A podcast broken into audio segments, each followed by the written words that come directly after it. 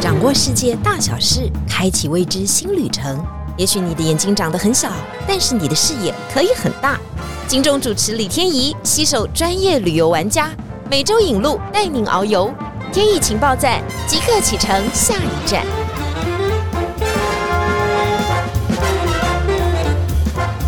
天意情报站，你说赞不赞？欢迎大家今天来到节目现场。上一次讲到了土耳其东部，很多人说对它虽然非常的不熟悉啊。但是，如果我们从这一次地震的震央出发以后，你才发觉，哇，附近的古物、古迹、宝物这么这么的多，而且它确实还有一些未解之谜啊！期待大家去看，你不一定在此生能够解开它，但是接下来你看到相关报道的时候，你会觉得兴味盎然。这个就是旅游的某一个目的嘛，就增加你的知识力，还有增加你的见闻力。那同时也可以跟你的好朋友来分享。因此，我们今天再继续接续我们土耳其东部的相关话题。我们依旧邀请到我们的土东女王美玲来到现场。美玲，嗨，大家好，我是美玲。呃，美玲在之前常常带土耳其的团嘛，哈，当然土耳其东部的团是比较稀少的，这也是比较特殊的行程。但不管如何，土耳其大家都大同小异。听说你曾经遇到过哈团员半夜要急诊的事情哈，对，没错，然后也非常的紧张啊。但是领队嘛，就是你什么都得做啊，什么都要服务我们的客人，所以你真的跑了一趟土耳其的医院嘛？对，没错。来，赶快跟我们讲述一下这个经验。那一次就是我就洗澡洗到一半，然后客人就 call 我，所以他就说我需要半夜挂急诊，我很不舒服这样子，然后我就想说，好好好。我就赶快带着客人，然后我们是去到伊斯坦堡的一间大学附属的医院。对，我们也不敢去小的诊所。对对对对对，因为就是要为了客人的健康啊优先考量，所以我们就选择了大医院。然后一到大医院呢，柜台人员一开始跟我讲了很多的土耳其话，我完全听不懂。对，但是因为是大医院，服务非常的好，我就跟他说有没有可以说英文的？对对对对对。然后呢，一开始我也跟他鸡同鸭讲这样，后来呢，就来了一位很帅的实习男医生，是很帅的，对，然后又年轻，没错，我就想说，哇，这个医院的医生好年轻，可以拍 Netflix 了。然后呢，结果他就说，哦，不好意思，我不是你们的看诊医生，我只是负责翻译这样子。然后呢，就是我们都还没有看到，然后他就先大概询问我说客人的病状，对对对对对，我就跟他大约讲一下。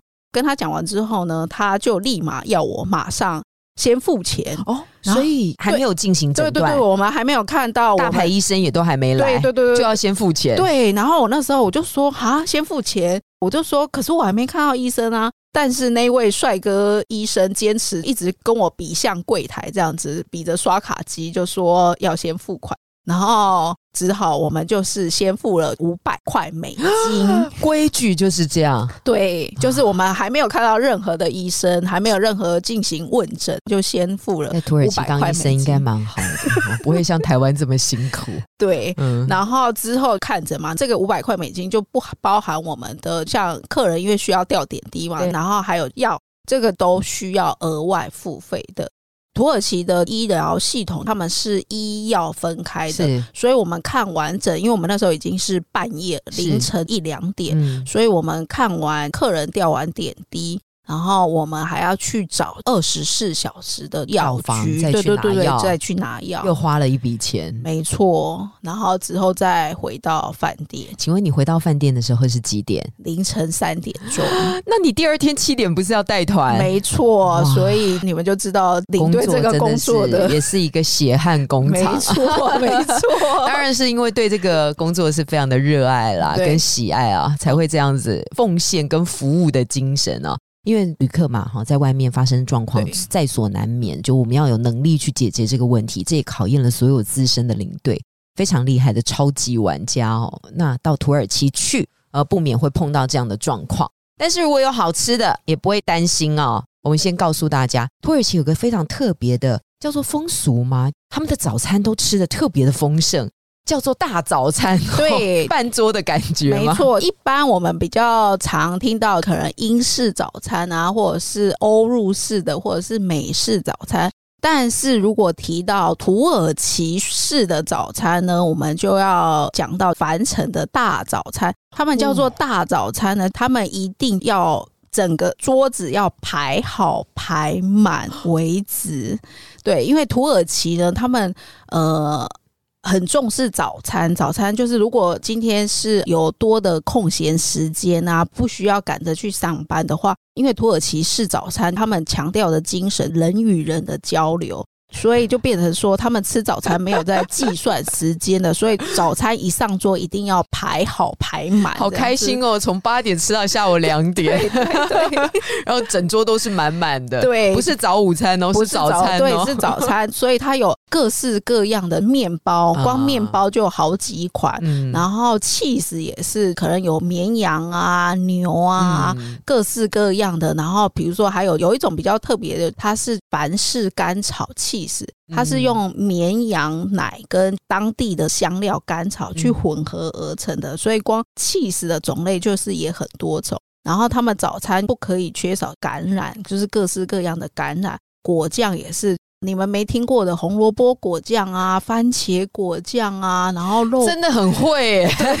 对对对，各式。然后像还有一样就是不可以少铜盘的。蛋料理就是它是用铜做的盘子，然后去做的各式各样的蛋的料理，这个也是你说煎蛋、炒蛋、煮蛋都会有，但是都要用铜盘装对对对对对对对，所以就是你应该可以早餐吃完饱到晚餐的那一种，就搞刚诶一个民族啊。对，但是土耳其东部才有的哈，这个是大早餐哈，土耳其式的哈，有一些城市几乎土耳其东部都保留这样的一个习俗跟传统，但是。你要有时间啊，才能够坐下来。我们连要去那个景点都来不及啊，因为真的很想去附近的景点来旅游一番。到土耳其东部，你一定要去这个景点。这个景点呢，你看到好多的《Nation》国家地理杂志啊，《CNN》啊，都曾经用这个来做封面。人头山就是在落日余晖当中呢，有几颗大人头，不好意思，是土制的，不是真的人头。是土制的，就屹立在那个山丘上，然后你就这样拍摄这样的美景啊，他们好像在沉思，好像在低吟啊，好像在诉说着远古时期帝国的一些辉煌。哇，这个人头山它就发生在土耳其东部，赶快跟我们讲述一下这个人头山的故事。好。这个人头山呢，其实是我们给他的昵称，这样子。它全名叫做内姆鲁特山。内姆鲁特山。对。然后呢，这座山呢，它坐落在大概约两千多公尺的高度。然后上面很特别的是，它有大大小小，大概是八到十公尺的人头雕像。八到十公尺哦，对，我们一般姚明长两公尺三，已经就是很高的，对，非常非常的巨大，非常的巨大。所以这个也是为什么我们把它昵称叫做人头山的原因。那这个人头山呢？它其实是科基马尼王国他安条克一世他的陵墓所在地，所以然后呢，他在生前的时候他就建造他的陵墓。由于他的爸爸是波斯人，妈妈是希腊人，所以他受到波斯希腊的文化影响。嗯，然后他把自己神格化了，所以他建造了有一些是就是希腊神话的一些雕像。然后他甚至神体就对对对对对对对对，然后所以才会有这些巨大的，然后因为地震的关系，原本的头都掉落到山它的周围这样子，所以他们就是昵称它叫做人头山。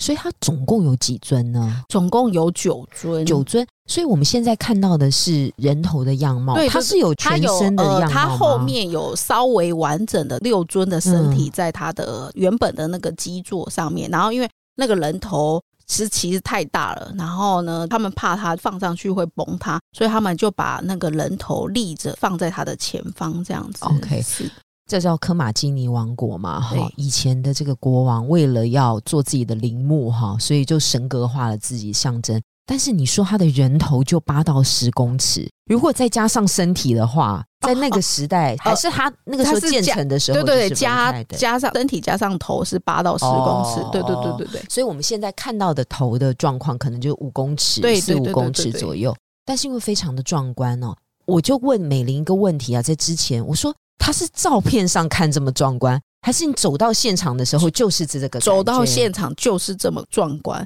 所以我第一次要带团去的时候，也是看了很多影片啊，然后跟明信片啊、杂志上面的照片这样子，我们都会觉得说应该是 P 图啊，对对，才会太不可思议了。对，可是我跟你讲，当我真正亲临现场的时候，是真的。要不是因为我在带团，我应该会感动到滴下眼泪来吧？就是很震撼，很震撼，因为它真的很壮观，然后又很。栩栩如生，就是真的跟照片一模一样这样子。所以这个科马基尼王国的这个人头山一定要去看一下。但是说实在，科马基尼王国并没有强盛非常久的时间，对，没有很强盛很久，因为它总共王国存在的时间也才两百三十五年，所以并没有很长久。那他主要是因为在亚历山大他死亡之后，他的帝国分裂了好几个，然后其中的一个就是塞琉古王国，然后他的安条克一世的父亲趁着塞琉古王国内部动荡，然后再加上后来罗马人入侵。所以他就是夹缝中求生存，然后建立了自己的王国这样子。所以在他父亲死后，就是安条克一世继承了这个王国，但是他并没有太大的丰功伟业。对对对对对，可能留给后人的最大的这个人头山。对，所以用人头山来了解当时的这一段历史啊。但是能够留下来的，真的也真的蛮少的，只是科马基尼王国。嗯，我们去看的时候，可能稍微了解一下哈。但是我知道旅行团他们是有安排哈，可以在夕阳时分的时候，对对对对，爬上这个 小小的山丘上面，坐在人头山的前面进行拍照。哇，对，那个就是真的很美，尤其就是夕阳落日照到那个人头山。你会真的觉得满满的东方神秘感的感觉，这样子。说到神秘感，我们要带大家到下一个景点了，叫做亚拉拉山哦。这应该算是东土耳其这边的一个圣山嘛？对对对，你知道吗？每个地方都会有一座圣山嘛？哈，就是他们的当地的人，不管是信仰啊，或者是神器所停滞的地方、休息的地方。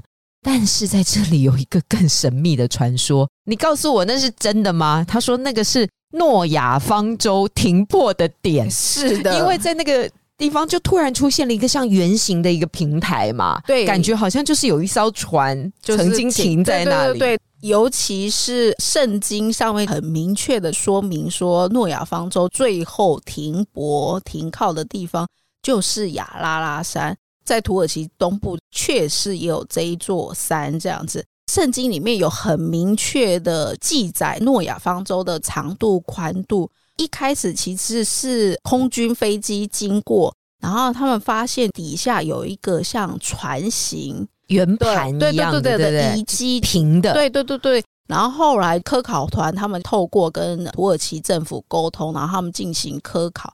然后呢？发觉他们甚至有用金属探测器去探测有不属于天然的，他们有发现一些金属的遗迹，甚至有人他们就说他们有找到木头石化的仪式是船的石化的遗址遗址遗迹的感觉，这不可能存在在那个状况，对不对？所以非常有可能是传播因为亚拉拉山是一个大概高度五千多公尺。而且它也不是位在一般的他们登山就可以去的地方，对对对，所以它是一个隐蔽的、难以到达的。对，竟然在那边用空军发现了一个平台。对，然后又有一个船型，然后又有一些金属探测，对对对对，然后它长宽高就完全符合。我们现在已经进入老高的境界，所以感觉已经讲了一个玄秘的世界。对，所以他们很多人确信说，哎，诺亚方舟是真实存在的，甚至土耳其政府也官方宣布。说，哎，他们确实找到诺亚方舟，然后他们甚至原本这边是冰天雪地的一块高山，这样，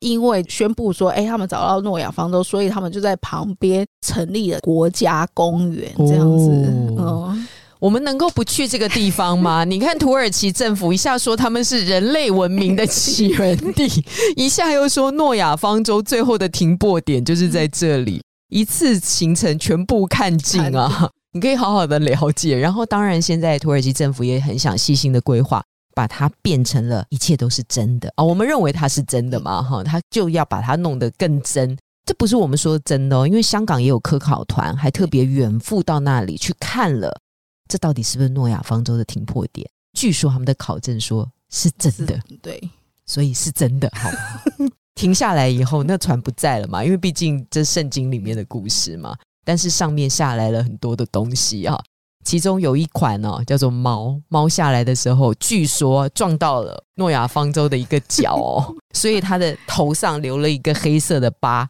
眼睛还变得不一样的颜色，哇！这个故事真的串联的很好，赶快跟我们讲一下那附近的繁猫。繁猫，对。这个繁猫呢，它主要产地在土耳其东部的凡城，对，所以他们就把这个猫呢就叫做繁猫。那这个繁猫有什么特性呢？它最主要的、最显而易见就是它的瞳孔是异瞳，它一个瞳孔是琥珀色，是一个瞳孔是蓝色这样子。然后它跟一般的猫又比较不一样的，一般的猫就是怕水。但是繁猫它很特别，特别爱游泳，对它特别爱游泳，人家就想说是不是因为在去抓鱼啊？对对对，因为繁城这边就是它还有一个最大的景点就是繁湖，所以他们就想说，哎，是不是因为它就是位在繁湖的旁边，所以这个繁猫特别的爱游泳这样子。然后这个繁猫呢，它还有一个特性，就是我们一般人以为就是像我刚刚说的是一眼琥珀色，一眼蓝色，其实。真正的繁猫，它其实有三种颜色，只是我刚刚说的这个是特别特殊特别特殊。它就其实它有三种，有一个它是蓝色蓝色，然后有一个就是琥珀色琥珀色，它最特别就是一眼琥珀色，一眼是蓝色。那它这个琥珀色的部分呢，它是会随着光线变化颜色的，就是有的时候可能是比较深黄一点，有的时候是比较浅浅的黄，这样子它是会变化的。那它还有一个最大特别的地方，就是凡猫刚出生的时候，它的眼睛双眼其实是灰色的，所以它一直在变换它的颜色。对，因为这个它其实是双瞳异色症。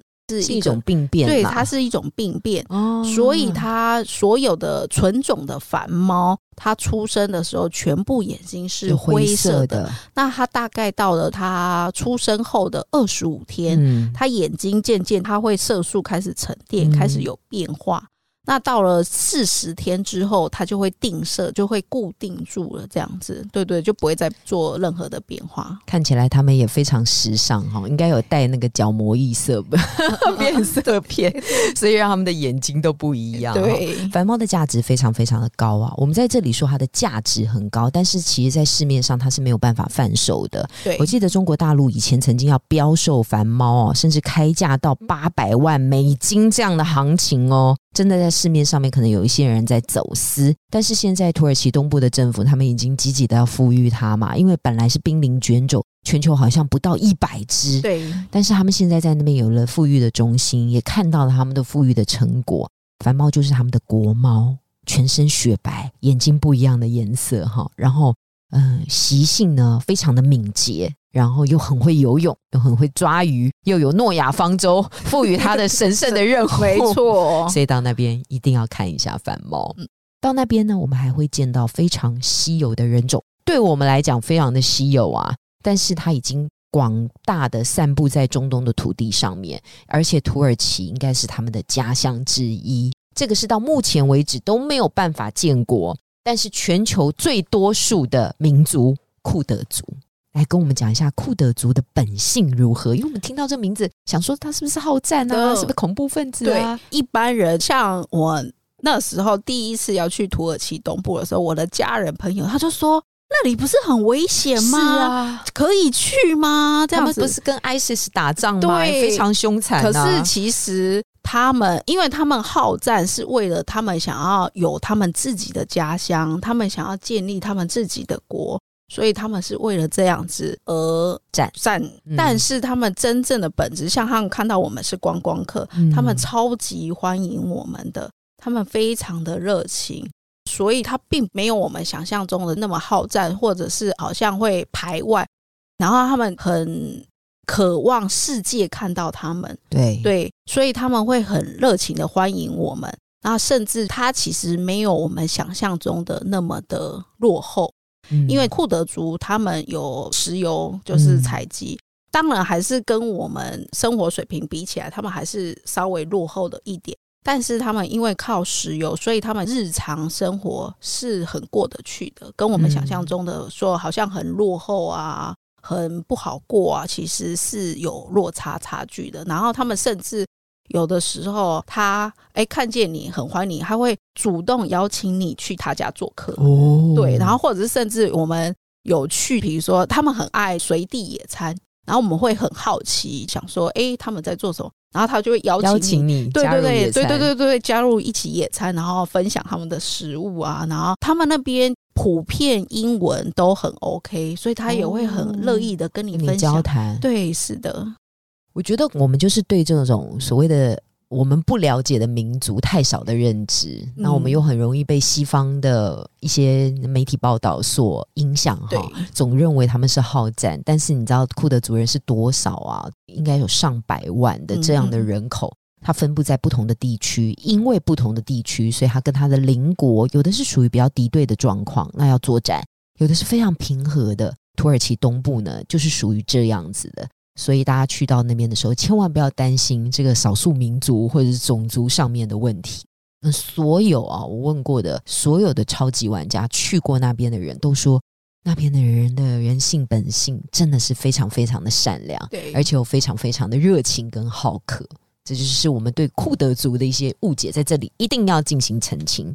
节目的最后，我们要再说明一件事情啊，因为我们常常从土耳其东部的这个相关的影像当中，总觉得它好像是黄土一片啊，土土的啊，哈，风沙很大啊，或者是说石头的这种颜色。但是美玲说不是，它有个城市真的是美的不得了，而且它有小瑞士之称。对这个地方叫做艾尔德，可不可以跟我们在最后的时候好好的介绍？也就是你去土耳其东部，其实你是可以看到不同的风情的。，对，一般人就是照天怡说的，嗯对土耳其的印象，不管是东部或西部，就是都土土黄黄的。但是不是？如果你很喜欢瑞士那样子绿油油的风景，嗯。在土耳其东部这边也有，在艾德尔的这个地方，它有土耳其小瑞士之称，因为它附近充满了瀑布啊，然后森林，然后当地的保留原本建筑风格，所以它到处都是小木屋。所以如果你喜欢瑞士的话，这边没有像瑞士那样子的高物价。嗯对对对对对，这边非常的就是亲民，然后甚至也是他们土耳其汉堡一个五十，没有到四百五。对对对对对，就是这边是他们当地人很喜欢、热爱的一个避暑胜地，这样子。哦对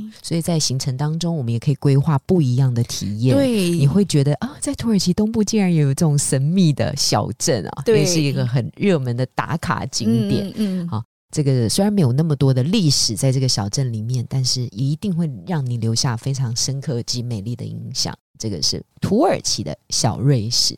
今天的节目真的非常精彩哦！我们再次谢谢美玲来到现场。在今天，我们从人头山开始，也告诉我们土耳其的奇遇记哈。要进医院之前呢、先付钱，但希望大家都要保重身体啊，尤其出游的时候，身体健康是最重要的。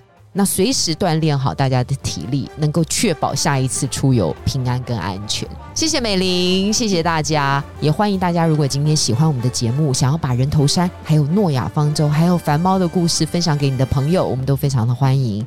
也欢迎大家在底下留言，也跟我们分享你去土耳其玩的所见所闻。今天再次谢谢美玲来到现场，天意情报站，你说赞不赞？赞赞赞赞赞，拜拜拜拜。